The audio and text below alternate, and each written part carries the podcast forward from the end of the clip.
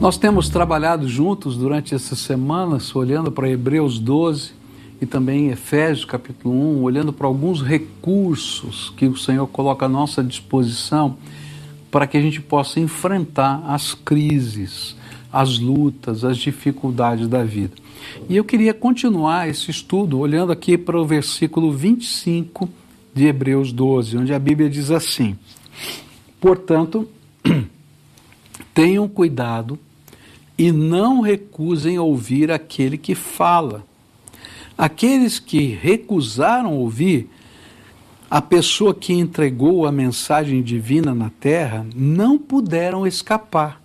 Por isso, muito menos escaparemos nós se rejeitarmos aquele que lá do céu nos fala.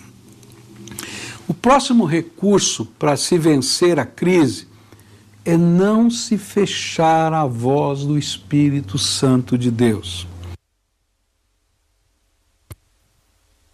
Isso é uma progressão do que a gente vem estudando aqui. O que está por trás é que, no passado, Deus julgou com rigor aquelas pessoas que rejeitaram a mensagem dos profetas.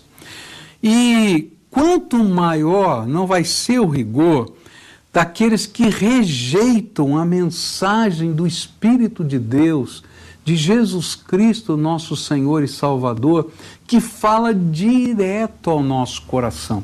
Alguma coisa tremenda acontece nessa nossa relação com Deus. A gente não segue um guru. Eu não estou aqui para ser guru de ninguém. Nem tenho competência, capacidade e nem esse é o meu papel. Sabe por quê? Porque Jesus quer falar diretamente ao seu coração. Eu me lembro que quando eu estava começando o meu ministério, eu comecei com 21 anos de idade e, e eu fui pastorear a igreja que eu tinha nascido e sido criado. E eu confesso para vocês que era um desafio, todo mundo me conhecia, não é? Desde moleque, desde criança. Eu, eu era aquele garoto que, que jogava ping-pong escondido lá na torre da igreja. Então todo mundo me conhecia. E eu me lembro que eu orei e falei assim: Senhor, mas o que, que eu faço agora para pastorear essa gente? E eu me lembro muito bem né, que o Senhor tocou meu coração e disse assim: Eu quero que você os ensine a se conectarem comigo e a ouvirem a minha voz. Só isso. O resto eu faço. O meu papel aqui é dizer: olha, Jesus quer falar com você. Jesus quer tocar o seu coração. Jesus quer te ensinar um caminho novo. Jesus quer segurar na tua mão. Ele é o seu caminho. E sabe, quando Jesus começa a falar com a gente, se a gente fecha o coração, a gente não está fechando o coração para um pregador ou para um profeta ou para ele está fechando para aquele que tem poder de nos abençoar. E o autor de Hebreus está dizendo o seguinte: olha, ninguém é de fato vitorioso se não aprender a ouvir e obedecer Jesus. Se você luta com Jesus na sua vida, então eu quero dizer, você vai entrar num círculo de batalhas que você não pode ganhar. A Bíblia vai nos contar a história de Jacó lutando, não é, com o anjo do Senhor. E ele achou que ele podia segurar o anjo do Senhor para ter a bênção. E aí o anjo do Senhor disse para ele: Ó, oh, você luta como um príncipe. Mas ele tocou na coxa, não é, no quadril de Jacó, e para o resto da vida ele ficou manco. Por quê? Porque ninguém vence nessa batalha. A gente precisa da graça de Deus. E esse é o verdadeiro recurso que nos dá a vitória, aprender a ouvir a voz de Deus. Sabe o que significa ser vitorioso? É aprender a seguir Jesus. Eu não sei o que significa ser vitorioso para você, o que representa ser bem-sucedido ou ter sucesso na sua vida. Porque se sucesso significa que você vai ficar milionário, ou que você vai poder comprar isso ou aquilo, será que isso de fato é sucesso? Eu conheço pessoas que é, nestes parâmetros de sucesso são tremendamente realizadas. No entanto, em certos aspectos da vida, somos mais miseráveis dos homens. E o que a Bíblia está nos ensinando é que o parâmetro de sucesso na Bíblia não está na capacidade de ouvir os sonhos do nosso coração, mas de ouvir e obedecer a voz do Espírito Santo que toca a nossa alma. Deus tem um plano para você, tem um propósito para você. E enquanto você estiver lutando com o plano e com o propósito de Deus para a sua vida, não tem bênção. Um dos exemplos que a Bíblia vai nos dar disso é a história de Jonas. Jonas tinha um problema muito sério. Ele recebeu uma ordem de Deus: você tem que ir à cidade de Nínive e pregar contra essa cidade.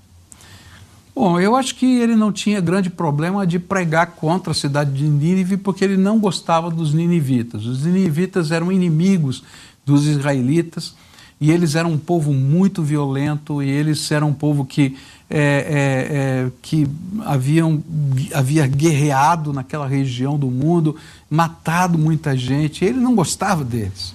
Mas ele temia que Deus se tivesse misericórdia deles com a pregação. Então ele não queria pregar de jeito nenhum em Nínive. E então ele começou a fugir da vontade de Deus. E é interessante porque ele vai, ele, ele desce a cidade de Jope, ele vai para um navio, ele desce ao porão do navio, ele vai tentar chegar em Tarsis, que ficava na Espanha, do outro lado do mundo, e todo esse tempo de fuga foi um tempo de derrota, de desgraça, de problema, de perda na vida de Jonas, até que ele teve que dizer: Senhor, lá do ventre desse grande peixe, ele teve que dizer: Senhor, eu me arrependo, estou pronto, se Senhor me der a oportunidade. E aí o peixe, né, como se fosse um submarino, deixa ele justamente na praia que ele tinha que estar para chegar na cidade de Nínive. Deus tem os seus caminhos. Mas o que eu queria dizer para você é que não vale a pena lutar contra a voz do Espírito no nosso coração. É interessante porque há pessoas que têm tantas experiências reveladoras de Deus, porque Deus já fez tantas coisas, já realizou verdadeiros milagres, já abençoou membros da sua família, já aconteceram tantas coisas, mas sabe o que é pior? É que eles continuam duros de coração e a Bíblia diz que se essa pessoa continuar dura, quanto maior não vai ser o rigor do juízo de Deus, se quando no passado eles não ouviam um profeta, Deus agia com rigor, quanto mais agora que o próprio Deus, através do seu Espírito, está falando com eles. Mas por que essas pessoas ficam duras assim? Porque às vezes elas só estão perseguindo os seus próprios planos de sucesso. Mas sabe o que é pior? É que, como lá na parábola que Jesus contou do rico e de Lázaro, essas pessoas não conseguem perceber o fim de todas as coisas. Por isso, o apelo do rico naquela parábola. Ele vai dizer: Ó oh, pai Abraão, manda Lázaro voltar dos mortos e avisar os meus irmãos e a minha família para que eles não venham para onde eu estou e a resposta que foi lhe dada foi: não, eles têm Moisés e os profetas e devem escutá-los. Deus está falando, Deus está falando de muitas maneiras diferentes, de muitas maneiras diferentes. Eu me lembro anos atrás, quando veio um rapaz conversar comigo, e ele tinha sofrido um acidente de carro muito violento, e nesse acidente o carro deu perda total, ele entrou debaixo de um caminhão e, e parecia até que uh, uh, o lugar dele no, no carro, uh, tudo mais estava achatado, só o lugar onde ele estava no carro não, não estava achatado. Ele foi salvo de alguma maneira. E ele disse que naqueles instantes não é, do acidente, ele lembrava com clareza do Espírito de Deus falando para ele: Vou lhe dar mais uma oportunidade. E ele veio com aquilo na mente e disse: Quando eu saí do carro, eu vi, eu me lembrei daquilo, de Deus falando: Eu vou te dar mais uma oportunidade. ele veio e disse: Não, pastor, agora é a hora, eu estou voltando. É com tristeza que eu digo que faz muitos anos que ele não está mais entre nós. Se Deus falou com ele tão claramente, de uma maneira tão visível, por que não está? Porque ele está perseguindo outros sonhos. Porque está perseguindo outros sonhos e recusa a voz de Deus. Sabe, toda vez que a gente resiste à voz do Espírito Santo, a gente corre o perigo de um fracasso maior. O sermão que eu preguei no sepultamento do meu pai falava sobre o fracasso do sucesso e o sucesso do fracasso. Na história da vida do meu pai, houve um momento assim de grandes sucessos profissionais, de grandes sucessos em várias áreas da vida, mas foi um fracasso tremendo em termos de família, de relacionamentos, de comunhão. Me distanciei, me distanciei do meu pai, ele de mim.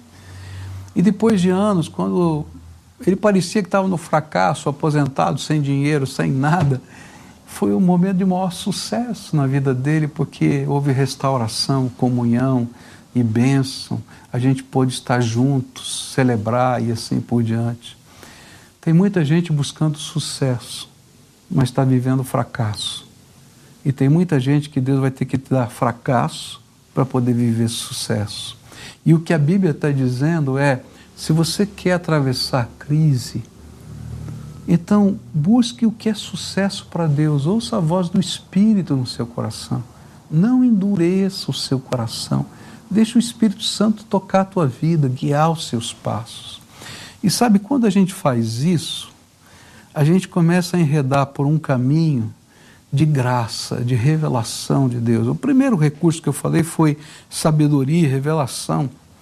E, e eu queria dizer para você que essa é a coisa mais tremenda é quando essa sabedoria e revelação vem todo dia e que você pode orar e ter respostas de Deus. O pior é quando a gente tem palavra de Deus, resposta de Deus e a gente endurece o coração. Por isso o autor de, de Hebreus vai dizer para a gente: olha, para de lutar contra o Espírito, porque ninguém vence lutando contra o Espírito Santo. Para de lutar contra Deus, porque ninguém vai conseguir lutar contra Deus. Está na hora de se render, está na hora de se entregar, está na hora de buscar, está na hora de deixar a graça de Deus fluir no meio da tua vida e da tua fraqueza.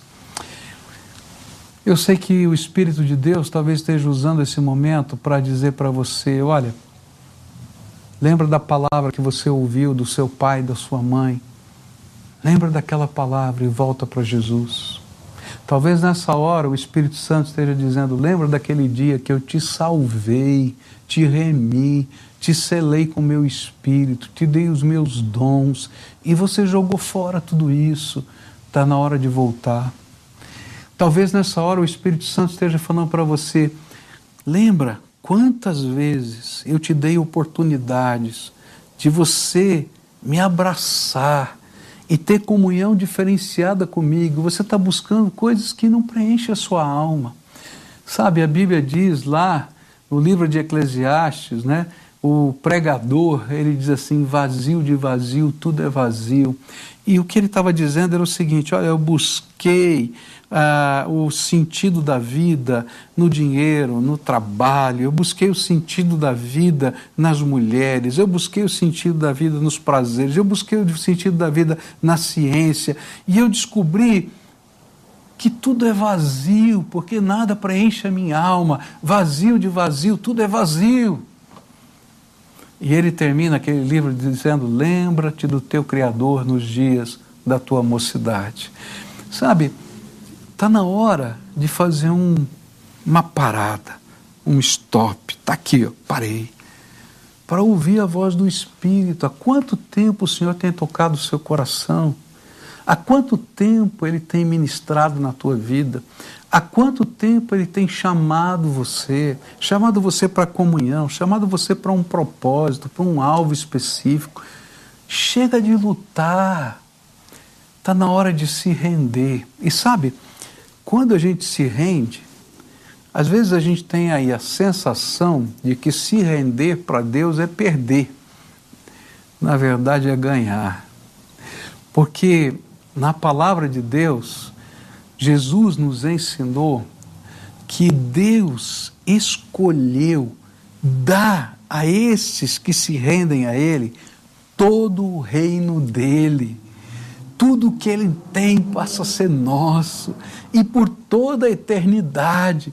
Não se render, que parece ser vitória, na verdade é uma grande derrota.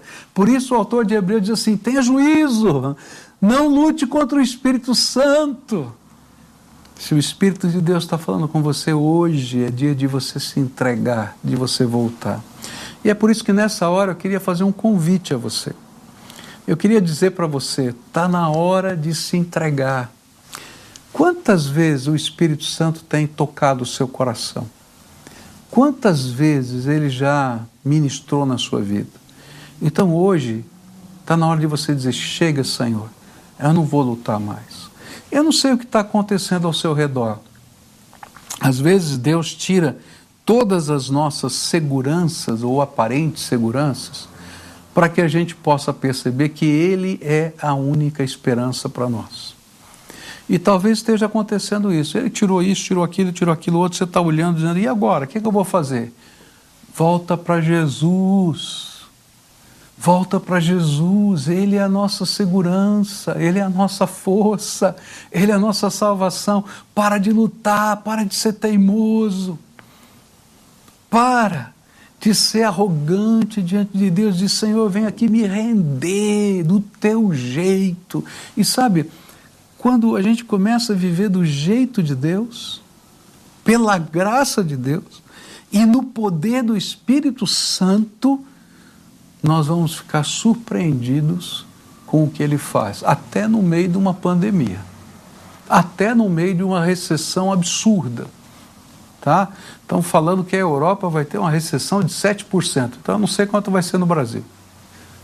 Mas não estou preocupado com isso, porque eu sei que o Senhor é quem cuida de mim e Ele tem um plano para a minha vida, no pouco ou no muito, mas Ele tem um plano e eu quero andar com Ele.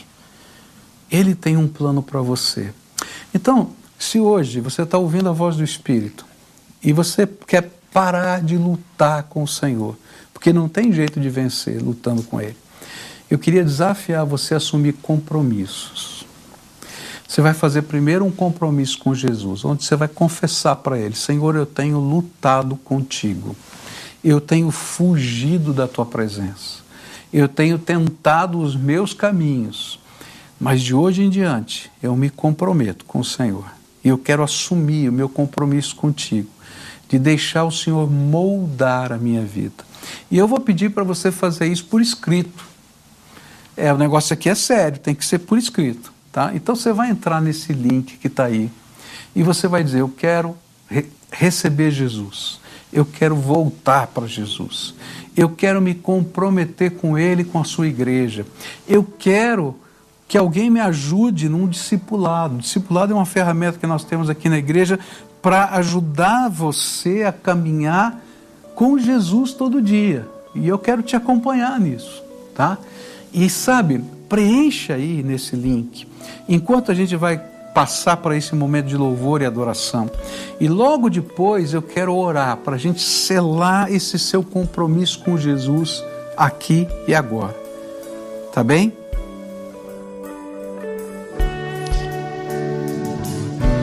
Traz luz para as sombras, escala as montanhas para me encontrar. Derruba muralhas, destrói as mentiras para me encontrar. Traz luz para as sombras, destrói as montanhas para me encontrar. Derruba muralhas, destrói as mentiras para me encontrar.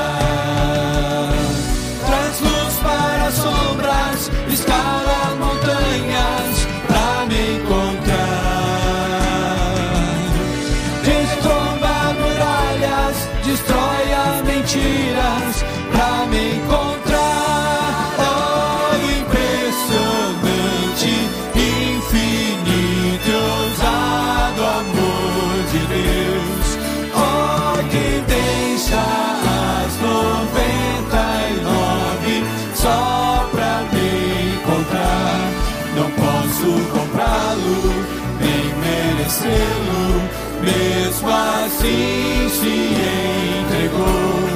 Oh, impressionante, infinito e ousado amor de Deus. Oh, impressionante, infinito e ousado amor de Deus.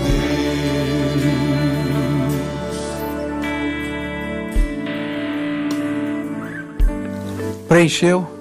Então agora está na hora da gente orar.